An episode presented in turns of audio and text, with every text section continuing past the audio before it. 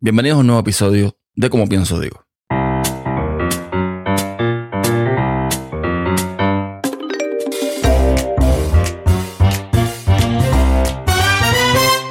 Para cuando estoy grabando esto, se está celebrando el Estado de la Unión, State of the Union.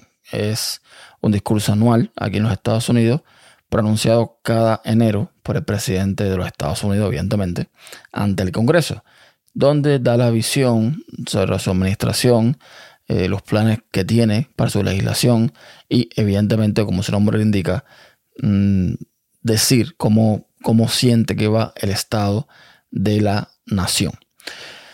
No estoy viendo el discurso eh, por otros motivos, pero apenas entro un segundo en un YouTube para ver cómo está, cómo va la cosa y veo a los demócratas aplaudiendo cuando el presidente Biden habla sobre el seguro social, el Medicare y ayudar a la clase media, y a los republicanos gritando, haciendo el típico bu o ruidos.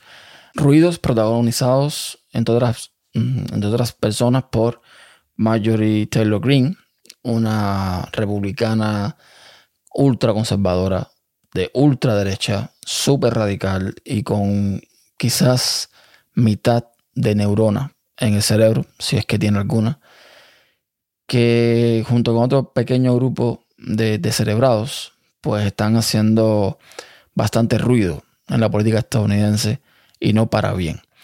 La sensación que tengo yo, y quizás está mal porque apenas llevo siete años en Estados Unidos, como quien dice, es que hay una guerra campal nunca antes vista entre políticos norteamericanos. Es como que, como que se ha perdido el respeto. O sea, evidentemente siempre ha habido diferencias, siempre ha habido dos partidos eh, grandes que han, han sido contrincantes y han tenido sus diferencias, pero la forma en que se hacen las cosas hoy, y sobre todo después de haber estado el señor Trump de presidente, son muy diferentes a aquellos años donde mediante respeto, de alguna forma se podía decir lo que uno pensaba y estar en desacuerdo. Y bueno, una vez que terminaba el show televisivo, todos comían juntos y disfrutaban de una cena y en fin, en fin.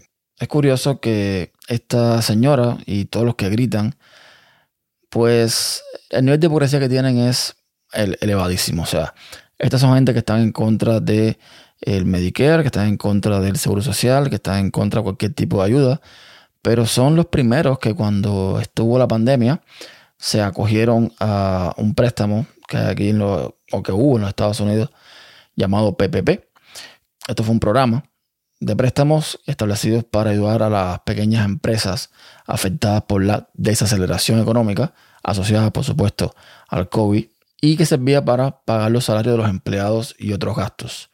En una ocasión, el mismo presidente Biden, cuando esta gente protestaron acerca de darle eh, mejores ayudas y quitarle préstamos, o sea, quitarle 10 mil dólares de préstamos a los estudiantes, esta señora y otros, y otros más eh, salieron a, protestar y Biden públicamente los desenmascaró en Twitter diciendo que ellos habían sido de los que habían aplicado al PPP y de hecho posiblemente también aplicaron a la condonación de esta deuda, que por otra parte es algo que se hace totalmente legal y que se lleva a cabo si durante el periodo mm, de 8 a 24 semanas, pues se pueden acoger siguiendo una serie de requisitos. Primero, que se mantengan los niveles de empleo y compensación. Segundo, que el producto del préstamo se gaste en costos de nómina y otros gastos elegibles. Y tercero, que al menos el 60% de las ganancias se gasten en los costos de la nómina. Entonces, mucha de esta gente aplicaron, evidentemente, a esta condonación para no tener que devolver ese dinero que no era poco. Estamos hablando de más de 500 mil dólares en algunos casos, otros sobrepasaban el millón, o sea, no eran cifras pequeñas. Pero todo esto es para decir que al final del día, esta gente que están ahí arriba, y mm, hablo de la política norteamericana, que es un circo al día de hoy, pero puedo hablar de cualquier política, de cualquier país. Los políticos se olvidan por qué están ahí y para qué están ahí. Los políticos se olvidan que en realidad quien los puso los puede quitar. Y toda esta gente que están protestando hoy, sobre todo los conservadores en Estados Unidos, que están luchando en contra de estos impuestos y luchan en contra de todo tipo de ayuda y toda esta serie de cosas, son los primeros que eh, solicitan ayudas, son los primeros que declaran bancarrota, De hecho, son los estados conservadores, en su mayoría, los que más solicitan ayudas federales. Básicamente los estados demócratas son los que literalmente mantienen a los estados donde están estas personas que están en contra de todo tipo de ayudas de las que ellos mismos reciben. En fin, que no quiero extenderme, porque al final lo que quería decir con esto era que los políticos se olvidan, de nuevo, para qué están ahí y por quiénes están ahí. Y no es para hacer dinero, no es para hacerse más ricos, es para representarnos. Hasta un próximo episodio.